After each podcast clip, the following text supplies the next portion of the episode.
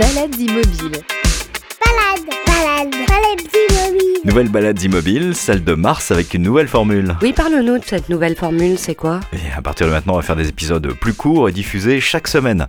Au programme ce mois-ci de la musique, du cinéma et quelques belles initiatives. Parce que les arbres, ça nous permet de respirer. Et avec la déforestation, euh, c'est comme si en fait c'était un peu une guerre entre euh, la plantation des arbres et la déforestation. Retour sur un film pas comme les autres qui a suscité une belle initiative visant à repeupler une forêt.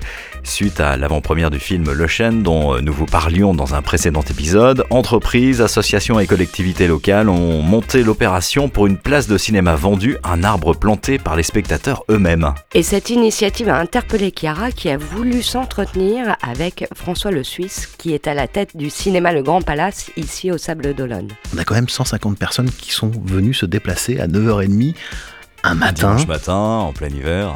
ouais. Tu- pas gagné tu- au départ. Tu le conçois ça, Chiara, à 9h30 un dimanche matin Hein Pour le but de planter un arbre, oui. Allez. En direct depuis Melbourne, Thomas. Salut Thomas. Salut Fabien, salut Laetitia, salut Cara. Salut. Et puis Chiara, euh, Salut. effectivement, qui est avec nous également depuis Florence. Comment ça va, Chiara?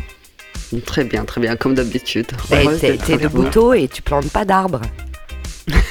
C'est ça, Je voudrais pas dire, mais tu as raison. On parle cinéma également ce mois-ci dans Balade Immobile. exactement avec une belle comédie sociale qui sort le 23 mars prochain, qui s'appelle La Brigade et qui parle d'un sujet ô combien d'actualité, l'accueil des mineurs non accompagnés qui sont issus des migrations. Il parle aussi de la quête de sens, de la quête de soi, de la place de la notoriété. On sera avec l'équipe du film, hein, euh, Louis-Julien Petit, Audrey Lamy. Fatoumata Kaba et également Amadou Ba. Amadou Ba qui n'est pas acteur professionnel comme tous les jeunes qui interviennent dans ce film, qui ont été castés je ne sais pas trop comment, peut-être que Louis-Julien Petit et Audrey Lamy nous l'expliqueront dans cette belle interview. Ouais, en tout cas, leur prestation est euh, vraiment impressionnante. C'est un film qui est drôle, mais qui est très émouvant, qui est bouleversant. Euh, voilà, et l'équilibre qu'a trouvé Louis Julien entre rester dans la réalité et pas de faire quelque chose euh, de trop léger, parce qu'il faut respecter en, en tout cas ce que ce qu'ont traversé ces jeunes, de rajouter un soupçon de comédie. euh, c'est vrai que c'est bon, quoi. Et moi, quand je vais voir un film, j'aime bien apprendre. Et puis notre premier invité s'appelle Bruno. Il y a quelques années avec Sandrine, sa compagne, il créait le festival Aonda, tremplin pour les jeunes talents en leur permettant d'échanger avec des artistes plus confirmés. La troisième édition aura lieu à Avrier les 19 et 20 août prochains. Bonjour Bruno. Bonjour Sur Deezer, Spotify, Apple Podcast, YouTube et sur baladesimmobiles.fr. Bonjour Laetitia. Bonjour Bruno. Bonjour Bruno bonjour Thomas et bonjour Cara. Alors on voulait être avec toi ce mois-ci parce que c'est un chouette projet que vous, vous avez initié il y a quoi? Il y a, il y a trois ans, je le Trois disais ans maintenant, ouais. À quel moment et pourquoi est-ce qu'on se lève un matin en se disant je vais monter un festival euh, de musique? Moi, je crois que souvent, comme dans des aventures un peu bizarres, euh, c'est soit à l'apéro avec des gens qui aiment à peu près vivre de la même manière, euh, Ouais. et puis euh, on se dit d'un seul coup, tiens, voilà un truc qui serait sympa à faire. Voilà. Donc c'est parti d'une aventure de copains en fait, hein, vraiment. Euh, Il y a maintenant, euh, ouais, on est, on est en septembre, octobre 2019, donc euh, c'est un autre monde là. hein. Quand, Bonne période. ouais, Ouais. quand on se retourne, on se dit, C'est un oh bon là, tremplin. Ouais, c'était encore bien quoi à l'époque. c'est ça. Les Ouais. bons vieux temps. Exactement, ouais. Et puis on s'est réveillé euh, avec cette idée-là et on a eu la charmante idée de créer une association le 17 janvier 2020. Oh bah bien. Donc euh, voilà, je suis désolé parce que je crois qu'à cause de nous, euh, le monde entier a été confiné deux mois après. C'est donc toi C'est ça, vous m'avez trouvé. Et alors, du coup, toi, tu as le goût de la musique, euh, on sait que euh, tu en fais par ailleurs, mais c'est pas du tout ton métier d'organiser euh, Non, des événements pas. de ce type, ni même Sandrine. Mm. Euh, Pas du tout. Pas Comment, comment on apprend euh, en marchant C'est ça. Euh, comment, comment ça se passe? Et ben on apprend en marchant, ouais. C'est-à-dire qu'on se rend compte qu'on fait vraiment plein d'erreurs, vraiment plein d'erreurs.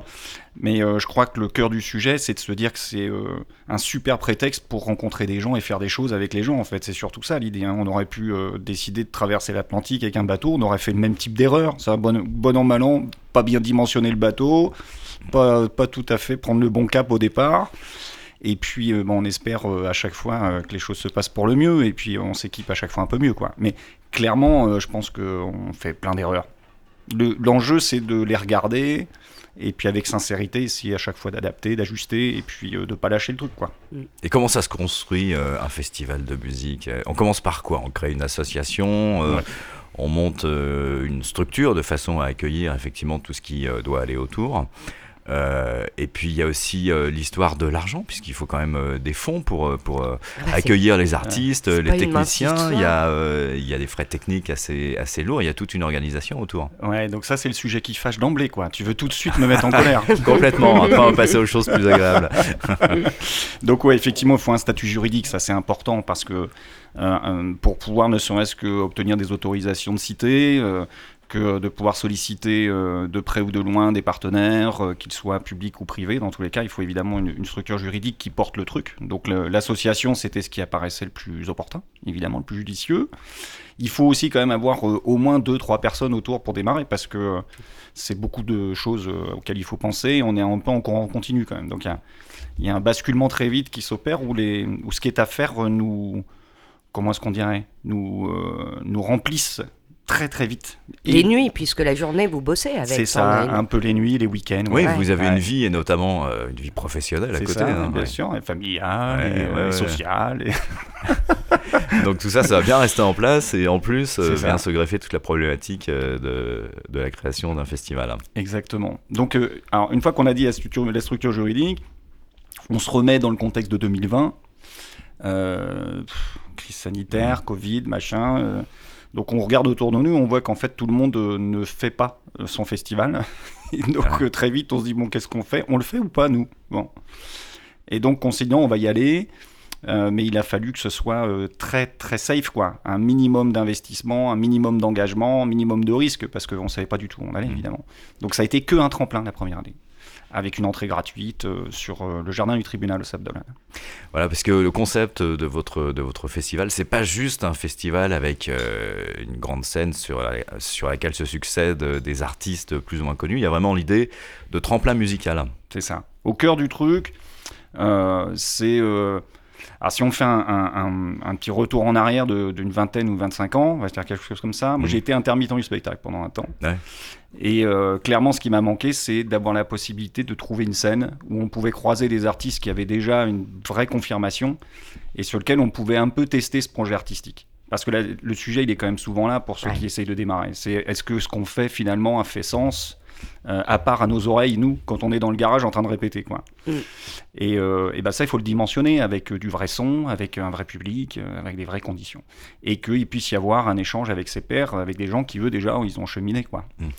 Donc, euh, c'est parti de ça, cette affaire-là. C'était donner la possibilité de créer les conditions d'un vrai spectacle pour des gens qui se projettent de devenir euh, artistes professionnels. Donc la condition d'accès pour ce tremplin, c'est que les gens ne soient pas signés. Non. Exactement. Il faut un qui soit pas signé, mais deux qui envoient du bois. Il faut que ça soit un vrai spectacle. Parce qu'on n'est pas quand même sur un spectacle de fin d'année euh, d'école de musique. On est aussi à faire monter sur scène des gens qui ont un vrai potentiel et une, une vraie écriture, euh, etc. quoi. Et comment est-ce qu'on caste justement tous ces, tous ces jeunes artistes, euh, enfin jeunes ou moins jeunes hein, Oui, d'ailleurs, Il y a tous les âges. il y a un petit peu tous les âges.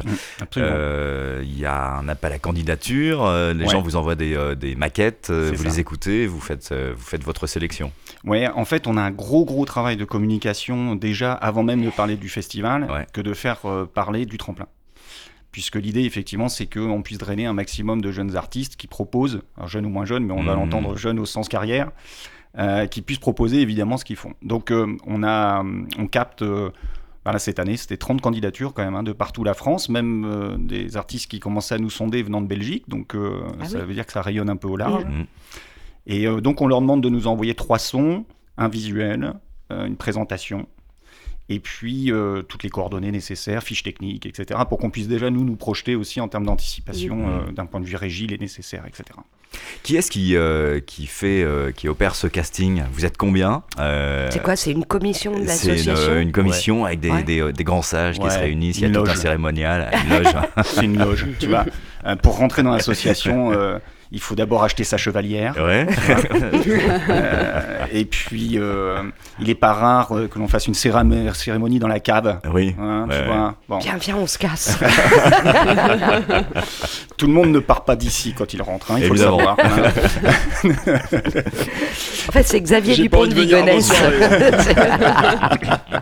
Les soirées terrassement, en sous-sol. Voilà. ouais, ouais, ouais. Bah, nous, notre terrain, il est pas stable. hein. Mais euh, bon, on évite de mettre des arbres. Encore, je me disais parce qu'on est. En fait, on est chez vous, hein, euh, Sandrine et Bruno. euh, Il y a une, une belle Bien- terrasse en bois. Bienvenue. Euh, Adieu. devant une grande baie vitrée, je, je commence à m'interroger. Chiara, Thomas, est-ce que tout ça vous fait réagir? Est-ce que vous avez envie de poser une question à, à Bruno et Sandrine qui nous écoutent hein? Elle est, elle est, elle est pas derrière le micro, mais elle est bien là. Bonjour Sandrine Présence. qui nous écoute mais qui ne parle pas. Moi j'ai une question. Vous êtes fait accompagner au début quand vous avez lancé ce projet de, de- de festival parce que c'est pas à la portée de tout le monde de se dire tiens un matin hop parce que c'est quand même un- une organisation il faut s'y connaître en termes d'événements en termes de sécurité en termes de, de tout l'équipement qu'il faut apporter. Vous êtes fait accompagner Il y a des gens qui vous ont aidé là-dessus? Non, pas du tout. Trop fort. Euh, euh, non, non, pas du tout. Non, mais en plus, euh, enfin, ce que je disais tout à l'heure, clairement, on a fait plein d'erreurs. Euh, mais euh, il faut se donner le droit à l'erreur quand on part dans des projets comme ça, quoi. Ah bah c'est Donc, euh, indispensable. C'est indispensable. Donc on a été sondé, on a été questionné ici et là. Euh, les deux premières années, euh, les portes euh, qu'on qu'on frappait s'ouvraient pas de toute façon pour essayer d'avoir les infos. C'était très compliqué. faut savoir que le monde du festival, c'est quand même un monde assez particulier. Euh, On n'est plus tellement, euh, il y a, il y a 20-30 ans de ça, où on avait euh, ce qu'on appelait les cartes blanches, la, la capacité aux Ouais. artistes de, de tourner un peu partout en France, et c'était un peu le cheminement pour pouvoir arriver après sur quelques scènes parisiennes. Là aujourd'hui, des festivals indépendants, il y en a quasiment plus. Ouais. Euh, L'essentiel des festivals, petits ou moyens, euh, c'est la propriété de boîtes de production où ils font mettre sur scène les artistes qui veulent faire pousser. Chiara, en Italie, euh, c'est comment Est-ce qu'il y a une culture du festival? Comment c'est organisé? J'ai euh, j'ai l'impression que c'est beaucoup moins répandu qu'en France. En France, j'avais l'impression qu'il y avait des festivals un peu partout, comme vous décrivez. Ici, il n'y en a pas autant. Je ne sais pas expliquer pourquoi. C'est peut-être culturel ou peut-être euh, c'est aussi une question pratique euh, qu'on n'a pas de fonds, euh, on a moins de souplesse euh, qu'en France euh, dans, dans tout ce qui est culturel. Il y a moins d'aide publique, par exemple? Oui, carrément. Mais aussi, il y a un certain nombre de règles. Tu vois, en France, on peut facilement euh, faire euh, un intérieur euh, sans trop euh, de paperasse administrative. Oh, s'il en faut aussi, je te rassure. Ouais. Bruno Ah, confirme. et pourtant- Tu verrais la tête de je, pense, tu, ima- tu, tu imagines qu'est-ce qu'on a en Italie? Si déjà tu considères que c'est beaucoup en France. Ouais. Ah non, Ouais. non, t'imagines pas. C'est pour ça ma question de se faire accompagner, parce que euh, à la place de Bruno, tu te lances dans un festival en France avec la couche administrative qu'il y a, en termes de sécurité et compagnie, c'est juste un cauchemar. C'est devenu très complexe et c'est la Ouais. raison pour laquelle euh, il y a de moins en moins de petits festivals, euh, Tout à fait. de petits festivals. Pardon, des festivals. Tu sors, la terrasse. D'où le- d'où le bœuf, hein, évidemment, Ouais. quand on se retrouve à jouer de la musique. Évidemment. Il, il va s'en dire. Euh, Et Bruno, en fait, vous avez jamais euh, euh, le syndrome de l'imposteur, dans le sens euh, gentil évidemment, mais Ouais. euh, vous vous sentez jamais euh, un peu hors place euh, ah bah, euh, dans toujours, un en monde fait. de professionnels? On est, on a, en comme- fait, on- c'est un sentiment permanent cette affaire-là, de devoir toujours pousser un peu les murs. C'est, euh, La légitimité ouais, c'est très très compliqué. Ce qu'on s'était dit, il fallait au moins 3-5 ans d'existence de toute façon pour qu'à un moment ou un autre, on finisse par être un peu identifié, repéré, un peu légitime. Donc on y est, on est dedans encore. hein. On est dans cette phase de montage-là. Euh, pour répondre à la question de Thomas, ce qui est sûr, c'est que le, le choix d'avoir euh, démarré petit, gratuit, mais dans un contexte sanitaire hyper contraint, ça nous a euh, fait apprendre énormément pour pouvoir grossir un Mm. peu. Euh, on, était, on a fait quoi 450 entrées la première année, donc c'était pas la folie du tout. Mhm. hein. Mais, Mais c'est euh, mais ça nous a obligés à mettre en œuvre toutes les conditions nécessaires de la réussite. Et ça sur un, un dimensionnement plutôt petit. Mhm. Donc euh, le risque était mesuré. Et, ça avec des de contraintes euh, lourdes cette année-là. Ah bah ouais, là, il fallait, c'était spectacle assis avec le masque, il fallait tout cloisonner, euh, des- les- les- l'ensemble des, on pouvait pas manger en même temps que de regarder la musique pour faire simple. Enfin, pff, une jauge à 300 places alors qu'on était en entrée gratuite, donc il fallait à chaque fois euh, faire le, le comptage des entrées-sorties. Enfin, c'était une gabegie sans nom, quoi. Euh, Tu ligotais les gens sur leur chaise. Ouais, euh, c'est ça, voilà. exactement. Et ceux, qui avaient un numéro de t- et ceux qui avaient un numéro de sécurité sociale impair ne pouvaient pas rentrer c'était un peu du ça, jour ouais, du pair. Et oui, parce qu'il y avait en plus le tracing. Donc, vous imaginez, vous n'êtes pas connu, euh, vous n'avez pas trop de bénévoles, les gens ils arrivent, il faut prendre leur nom, numéro de téléphone, machin. Enfin, bon. Ouais, il y avait toute cette histoire Ah aussi bah qui était euh, très complexe dingue, à gérer. ouais, Et ouais. puis même, d'ailleurs, même humainement, pas simple à gérer parce Mm. que on n'est pas très fan de ça. Quoi. Enfin, Ouais. On n'a pas tellement envie d'être un peu contributeur euh, du tracing. Quoi. C'est pas Oui, c'est plus une, une logique de partage et de convivialité. Oui. bah, complètement. Quoi. Pas Quand- pour Que de fliquer les gens. quoi. ouais, ouais, c'est- bah, ouais, quand tu passes ta journée à demander aux gens de remettre le masque, donner leur nom, euh, vérifier s'ils sont pas en train de fumer Mm. dans la zone fumeur et Ouais. manger dans la zone mangeur. Il y a un moment, euh, on se dit mince, en fait, c'était pourquoi le truc? Ah oui, la musique en fait. Ouais. Allez, on reprend. C'était un peu complexe. Donc c'était euh, un démarrage très euh, très difficile. Ça s'est mis en place avec le temps. Une seconde édition donc euh, Ouais. l'été dernier qui a eu lieu dans un endroit un petit peu plus grand C'est déjà. ça, tout à fait. euh, avec une scène un peu plus importante. Mm. Là, vous avez commencé un petit peu à respirer. Ouais, ouais, ouais.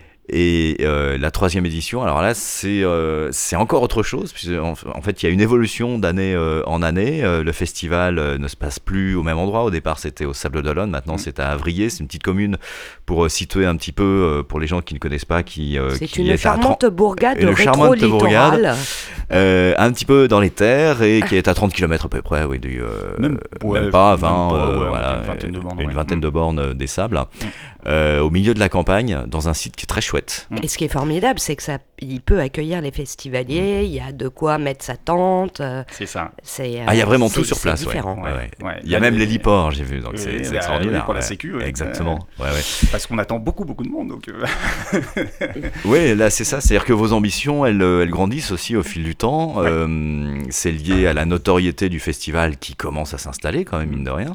Et puis, euh, et puis les artistes aussi qui, euh, C'est qui viennent, c'est-à-dire qu'il y a des, de jeunes artistes non confirmés qu'on évoquait tout à l'heure, et puis y a des têtes d'affiche c'est ça. euh, qui sont vraiment très chouettes là cette année. Tu peux nous en parler un petit peu? Bien sûr.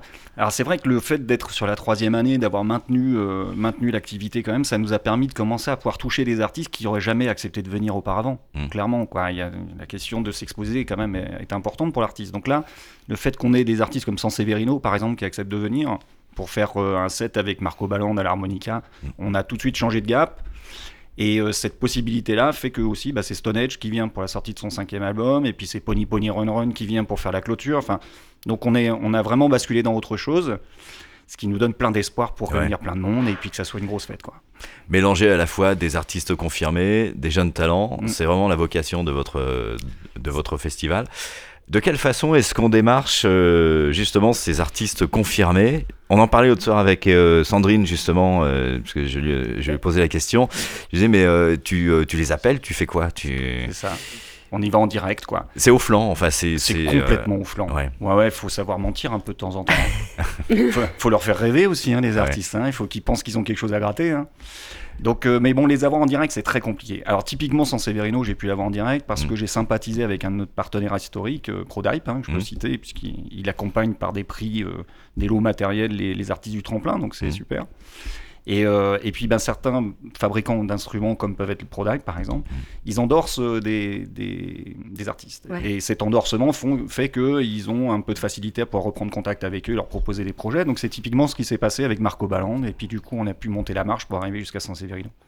Donc ça, c'était une manière qui est vachement intéressante, évidemment. Et Pony Pony Run Run? Et Pony Pony Run Run, alors typiquement là, c'est euh, c'est Internet. Du beaucoup- culot. Du culot. On, on tape le booker de l'artiste, on essaye de le choper, son contact. Après, on essaye de se mettre en contact avec lui, et puis on lui vend le truc, quoi. Ouais. Hein, et puis euh, après, on négocie le marché parce que il y en a, ils sont très gourmands. Donc, Oui, c'est ça. Il y a aussi une question de coût. euh, votre budget n'est pas extensible. Vous le disiez, vous avez ramené quand même des sponsors euh, qui sont qui sont assez sympas d'ailleurs. Mm, Euh, mm, mm. Il y a du monde là cette année. Tu parlais de Prodyte, mais il y a d'autres sponsors aussi bien locaux, mais aussi des, des- des grosses boîtes. Ouais. Donc ça c'est intéressant pour vous. Maintenant, votre budget il n'est pas non plus extensible. Non. Euh, c'est cher de faire venir euh, des artistes. Alors, euh, il n'est pas question de dire des prix, de dévoiler le montant des contrats. C'est pas, c'est, pas l'objet de la question. Mais ça coûte combien Enfin, ça représente quoi dans le budget voilà. C'est quoi C'est 10 en proportion, 50 proportion. ah bah, bah, ça dépend vraiment des artistes. Ouais. Parce que ils font l'effort. Moi, c'est ma question. Ils font l'effort sur un, un, festival comme le vôtre pour contribuer aussi à l'élever? Non, parce qu'en fait, c'est pas les artistes qui traitent ça. C'est les agents. Ouais. Et euh, si tu veux avoir des artistes un peu corrects, euh, tu es obligé de passer par des agents parce qu'eux, ils construisent des tournées. Et euh, du coup, les artistes n'ont quasiment aucune autonomie ou liberté pour dire s'ils seront dispo ou pas parce qu'ils n'ont pas le regard sur ce qui se négocie par ailleurs sur les autres dates de l'été. Mm. Donc tu es obligé de faire avec les bookers. Et eux, bah, ils vont pas le faire pour rien. Hein. Ils s'en fichent un peu. Hein. Bah, c'est leur REM derrière. c'est leur rémunération, évidemment. Et puis, euh, ils s'intéressent aussi à optimiser au maximum la tournée. Et dès lors que tu as affaire à des artistes qui sont un peu renommés, ils sont demandés. Mm. Donc, euh, il faut réussir à les attirer autrement que par euh, le cachet. Sinon, c'est super compliqué. Donc, on essaye de mettre de la valeur, de l'éthique, la démarche de, faire, de, contribuer à la rencontre entre les, les, jeunes et les moins jeunes, etc. Quoi. Mais euh, bah, ça match avec certains, ça match pas avec d'autres. Et typiquement, je pense que l'affiche qu'on a cette année, mm. elle est très fidèle à ce qu'on veut faire parce que des gens comme Sanseverino, c'est des gens pour qui ça parle. quoi. Oui, oui, c'est évident. Chiara, Thomas, vous, vous voulez réagir? Moi, j'avais une question à poser à Thomas. Est-ce que euh, euh, en Australie, tu as aussi ce genre de festivals qui sont des petits festivals Or, euh, grosse tournée finalement, gros. Euh, qui sont pas des festivals d'ailleurs. Des festivals euh, indépendants qui sont plus des, des, successions de gros concerts bankable. Exactement, c'est pas la même chose. Eh bien, figurez-vous que Melbourne est réputée pour être une ville à festival, où il y a plein de festivals tout au long de l'année, dans une période, je l'ai faite Fabien, t'as vu? Je pouvais pas m'en empêcher. Euh, et en fait, normalement, en temps normal, bon là, ça va redémarrer petit à petit, mais Melbourne est très connu pour avoir tout type de festival, que ça soit à la fois musical, ça peut être aussi une sorte de fête foraine avec des concerts autour. Donc voilà, on est, on est vraiment baigné dans la musique et dans les événements sur Melbourne. Alors on a j'ai pas la connaissance parce qu'on est arrivé, nous, en 2017, le temps qu'on s'installe, etc. On a eu le Covid, donc on a eu ces deux ans off. Donc j'ai pas la connaissance réelle des festivals euh, qu'il peut y avoir, euh, je l'ai fait deux fois, euh, sur Melbourne. Il y a un festival de musique française, il y avait le Féfé qui était venu ah de ouais. Soupak Rouge pour la deuxième fois. Il va demander une résidence permanente parce qu'il vient assez fréquemment. Et c'est un événement organisé par Jean-François Pontieux, So Frenchy, So Chic, voilà le nom du festival, qui est à 20-35 minutes de Melbourne, dans un endroit magnifique. Et c'est un très beau festival avec pas mal d'artistes français, messieurs, dames. Mais Thomas, tu nous avais, si mon souvenir est bon, conduit dans les rues de Melbourne euh, pour justement un festival euh, il y a quelque temps. Il y a des artistes qui se produisaient dans la rue. C'était le Mumba Festival, justement, le Mumba Festival. Alors, on n'a pas de fête foraine, parce qu'on n'a pas de forain ici en Australie, mais c'est une sorte de fête foraine. Et en même temps, dans le cœur de la ville, il y a plein d'artistes qui se produisent euh, dans les rues, et il y a même des artistes parfois connus parce que voilà, l'esprit australien fait qu'on ne se, jette, se jette pas sur les gens connus. Donc on peut y avoir, il peut y avoir des artistes australiens très connus qui jouent dans la rue. Ça peut arriver. Euh, on a eu Ed Sheeran une fois pour euh, le Grand Prix de F1 qui a joué dans une lane euh, dans le dans le centre de Melbourne d'une façon totalement improvisée. Donc ça, c'est des choses qui arrivent assez régulièrement en dehors du Covid sur Melbourne. Pour des artistes avec une forte notoriété, est-ce que c'est pas aussi plus sympa pour eux que de venir jouer dans un petit festival indépendant? Il y a une proximité avec euh, le public euh, qu'ils n'ont qu'ils n'ont peut-être pas forcément euh, dans les dans les gros festivals? Ben en fait, ouais, certainement que en tant qu'artiste, ça serait un énorme plaisir qu'ils puissent jouer devant 2 ou 3 000 personnes de plutôt que devant 50 000. Enfin voilà, on est dans d'autres proximités, même si l'intensité d'un retour d'un public de 50 000 ouais, ouais, c'est une drôle d'adrénaline quand même, quoi. Mais, euh, mais le problème, c'est le prix après. C'est-à-dire que quand on a un artiste, admettons, euh, je, vais balancer volontairement un chiffre faux, hein, mmh. on est bien d'accord. mais en admettant que tu es quelqu'un qui demande 50 000 euros de cachet. Euh, et que derrière il va falloir un plan de feu et une régie et la scène qui va bien, qu'il faut être entre 30 et 40 000 euros pour que ça fasse un peu, voilà, que ça, que ça suive le, ça le tram. Route, mmh. T'as un artiste a déjà sorti 100 000 euros avant la SACEM. Si t'as 2000 personnes, tu comptes le prix d'entrée, quoi. Justement, les, euh, les, frais sur ce genre de prestations, il y a quoi? Évidemment, il y a l'artiste à payer, mm. euh, les frais techniques, tu le disais, qui sont quand même assez, assez importants parce que euh, pas proposer euh, non plus n'importe quoi. Il faut un minimum euh, de confort et pour l'artiste et pour le spectateur aussi. Bien sûr. Donc ça, c'est cher. Et puis après, tu as tous les frais euh, inhérents. Effectivement, tu parlais de la SACEM euh, et ce genre. Ouais, ce alors genre la sécurité, c'est un énorme budget. Et la sécurité qui est un gros budget, parce qu'il y a Ouais. des, des grosses, des, des- des grosses contraintes maintenant, Mm. qui ont été renforcées d'ailleurs après les attentats de C'est ça. 2015. Exactement, t'as Vigipirate, t'as. euh, de la Ça a plombé de, de nombreux petits festivals, hein, ça. Ouais, faut, tout à fait. Il faut le dire au passage. hein. Il y en a plein qui ont, qui ont jeté l'éponge. hein. Puis là, nous, cette année, par exemple, on, on veut vraiment renouer avec euh, ce que fait l'ADN des vrais, enfin, des festivals historiques, avec la possibilité du camping éphémère sur place. Mais bon, c'est pareil, ça sécurise du coup. Mhm. qu'à chaque fois, euh, c'est les sanitaires. Donc tu rajoutes à chaque fois une brique. Euh, T'as un projet qui est ambitieux, puis tu te rends compte, puis, punaise, euh, ouais, le diable se cache toujours dans les détails. Et la bouffe? Et la bouffe, ouais. Alors nous, cette année, typiquement, on fait le choix de de- d'ouvrir les portes à des food trucks pour pas l'assurer la bouffe. Oui. Euh, L'année dernière, on l'avait fait. Alors, euh, pour dire vraiment que c'est artisanal, hein, c'est que. Ah, on vous aviez installé des stands, euh, je me rappelle, c'était- Ouais. c'était très sympa d'ailleurs. Ah, mais, c'était mais- chouette, ouais. mais ça, c'est On un énorme galettes travail. hein. saucisses, Ouais. ouais, galettes saucisses, donc c'était sympa, galettes Ouais. saucisses frites. Mais bon, si euh, tu achètes des galettes, des saucisses et des frites pour 2000 personnes et que t'en as que 800 qui viennent, bah, C'est tu rentres avec problématique. ta remorque un peu remplie. Ouais. Et Tu manges beaucoup de galettes ouais. saucisses. Alors, euh, quand on est rentré à la maison avec euh, Sandrine, avec euh, la remorque louée du- au Super U, et qu'on, enfin, ou Leclerc, je sais plus, enfin bref, et qu'on se retrouve dans le jardin le dimanche après-midi, un peu à genoux, parce Avec- que ça fait 5 jours qu'on est en train de Ouais. bosser sur le truc. Avec 700 galettes Et saucisses. que, ouais, t'as bon an, mal an, une tonne de saucisses, euh, euh, 50 cartons de frites fraîches, euh, à Ah, 5 kilos le carton, euh, et puis autant de galettes, Ouais. et que tu te dis que demain matin, tu reprends le boulot, parce que, effectivement, c'est juste une asso de bénévoles, et que t'es dimanche, t'as pas une asso Croix-Rouge ou ce que tu veux ouverte pour accueillir de la bouffe, et en plus, c'est pareil, c'est c'est de, la- c'est de la chaîne froide, donc ils prennent pas s'ils sont pas certains de par où c'est passé. Bah, tu pleures un peu quand même, quoi. Ouais. Parce que tu fais pas ça pour balancer de la bouffe, quoi. C'est ça. Ouais, donc c'est plus facile de le sous-traiter Ah bah finalement. ouais, là, ouais, typi- ouais. voilà, typiquement, là, on a appris. C'est-à-dire qu'on n'a rien gagné à le faire. Euh, on a perdu, euh, puis on s'est fait mal, quoi. Voilà, pour le dire simple, quand on s'est fait mal. Donc, euh, on se dit ce coup-ci, on va servir la bière, parce que ça, au moins, un fût ouvert, on le fermera, c'est pas gênant. Mm. Et puis, le fût qui est pas ouvert, il est repris. Donc, euh, le risque, il est mesuré. Mm. Euh, la bouffe, c'est super compliqué. Euh, vous êtes dans quel état d'esprit là? Il reste encore quelques mois avant euh, Bah là, le on festival. Il y, a, y plein de choses à faire. Là, vous êtes au Ouais. taquet. Ouais, bah ouais, on est. Alors, c'est plein de phases. Là, on a maintenant annoncé les artistes du tremplin, les artistes à l'affiche. on a ouvert toutes les billetteries. Euh, on est en train de finaliser euh, la disposition du site, etc. Donc, on a quand même vraiment abattu beaucoup, beaucoup de boulot. Là, maintenant, ce qu'il faut, c'est réussir à donner de la notoriété à l'événement pour que les gens ils achètent des billets, parce que c'est bien là le nerf de la guerre. Nous, on est sur un budget de 80 000 euros cette année. Et euh, sur le compte, on doit avoir 2000. D'accord. Euh, les- attends, excuse-moi. Pour, pour le festival entier, 80 000 euros? Ouais. Waouh alors il faut remettre dans le contexte, c'est qu'un festival, si on prend les gros comme les, les- les vieilles charrues et compagnie, c'est pas 80 000 euros. Non, hein. c'est 17 millions d'euros, euh, Olivier Charru. Voilà, donc c'est juste pour mettre le contraste entre les deux, C'est ça. 80 000 euros, chapeau. Hein. Ouais, ouais, ouais, ouais, ouais, bon, on n'a pas le choix parce que c'est merci, mais euh, on le fait avec nos deniers. Donc euh, tout ce qui est billets qui rentrent, euh, c'est des sous qu'on va pas donner nous. Donc euh, c'est important. Et là, évidemment, on peut pas pour le moment dimensionner. Déjà, c'est énorme. hein. L'année dernière- Pour donner une idée, la première année, on avait un budget euh, de euh, 1300 euros.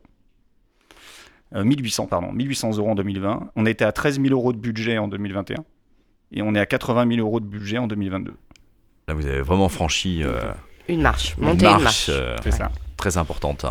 Quel est le retour des artistes, euh, Bruno, sur euh, cet événement, une fois qu'ils l'ont fait, que ce soit d'ailleurs euh, les jeunes qui participent au tremplin Ouais. ou les moins jeunes euh, Ah, c'est l'heure de la messe. Ah, ça y est, Chiara, Chiara. C'est chez toi, Comme Chiara d'habitude, c'est Ouais. chez moi, bien sûr. Ah, je demande une minute de silence. Euh, tu es sûr Écoute les cloches. Eh bien, euh, les retours des artistes, c'est, c'est, euh, ça nous donne du sens à faire ce qu'on fait, quoi. Voilà. Ouais. Il y a, hum, tous les copains nous suivent. Là, cette année, parmi les membres du jury, c'est une artiste qui était au tremplin l'année dernière. Euh, en fait, à chaque fois, les vainqueurs du tremplin, ils sont à l'affiche pour euh, ouvrir le bal euh, l'année suivante. Donc, euh, on garde un lien fort, que ce soit via le jury ou via les artistes qui reviennent. Et euh, bah, c'est, tout le monde s'a- s'amuse à dire maintenant que c'est la famille Eventao, quoi. C'est, vrai que Mm. c'est le festival à Honda, mais la famille Eventao, qui est le nom de l'association, eh ben, elle s'agrandit d'année en année. Et ça, c'est des vraies rencontres, euh, c'est top, quoi. Ça fait sens. Et le festival a donc lieu, je reprends les dates, là je les ai plus en tête, les 19 et 20 août prochains. tout à fait. Euh, 19-20 août, c'est euh, c'est un choix, euh, un choix délibéré de votre part ou c'est parce que le site était disponible, les artistes étaient disponibles ou le fait d'être comme ça plutôt sur la fin de l'été, c'est peut-être plus intéressant pour vous? Ben, en fait, on était avec la volonté d'être l'été. Ouais. Ça c'est clair. 19-20 août, dans tous les cas, quand on avait posé la date, euh, il n'y avait pas de disponibilité sur les Sables d'Olonne, c'était clair. Ouais. Mais on n'a pas voulu changer la date. Hmm.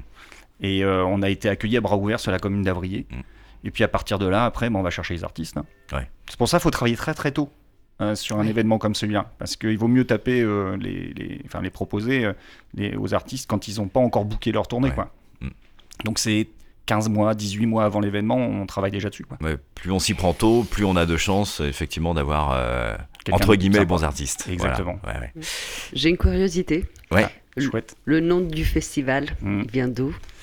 Eh bien, euh, c'est Aonda, ça veut dire la vague en portugais, euh, ou l'onde, comme on pourrait entendre l'onde musicale. Et euh, en fait, euh, initialement, donc quand on était avec le fameux copain euh, à boire l'apéro, lui, il est par ailleurs président de l'association franco-portugaise de Vendée. Ouais. Ah oui. Et donc on s'était dit tiens c'est rigolo, on va on va faire ça, ça donnera ça donnera un air de, de- de communion entre les associations, ce qui n'a jamais eu lieu derrière d'ailleurs. Donc depuis on, on- depuis on bagarre comme des fous pour expliquer à chaque fois Ouais. ce que c'est que Honda. Mais bon petit à petit euh, le nom de festival euh, prend plus de place sur l'affiche et Honda euh, en prend moins. Ouais. C'est pas exclu qu'un jour ou l'autre ça finisse par changer aussi ça. c'est vrai. Merci beaucoup Bruno, on te souhaite euh, Merci plein de belles vous. choses et on reviendra de toute façon vous voir euh, d'ici là et puis on essaiera de faire aussi un podcast euh, sur Dans le festival même carrément, dans Carrément. l'attente Ouais avec une bonne chouette. chouffe. On sortira ouais. une bonne chouffe, Ouais, pression. Et on croise les doigts pour le temps parce que ça c'est Ah oui, bah, aussi, on a euh, commandé un la facteur météo. très important. Bah ça, ça fait partie des dates. On a dit il ferait beau on fait Exactement, c'est prévu. Comme ça. Bah Ouais, ouais. ouais. Rendez-vous donc la semaine prochaine pour un nouvel épisode de Balades Immobiles. On ira planter les arbres. Merci Bruno. Merci à vous. Merci Bruno. Beaucoup. Merci Thomas, merci Cara. À bientôt. Et d'ici là, vous pouvez découvrir ou redécouvrir nos anciens épisodes sur toutes les plateformes, ainsi que nos articles et nos vidéos sur notre site internet. Vous pouvez aussi euh, nous suivre sur notre page Facebook Balades Immobiles. Sur Deezer, Spotify, Apple Podcasts, YouTube et sur baladesimmobiles.fr.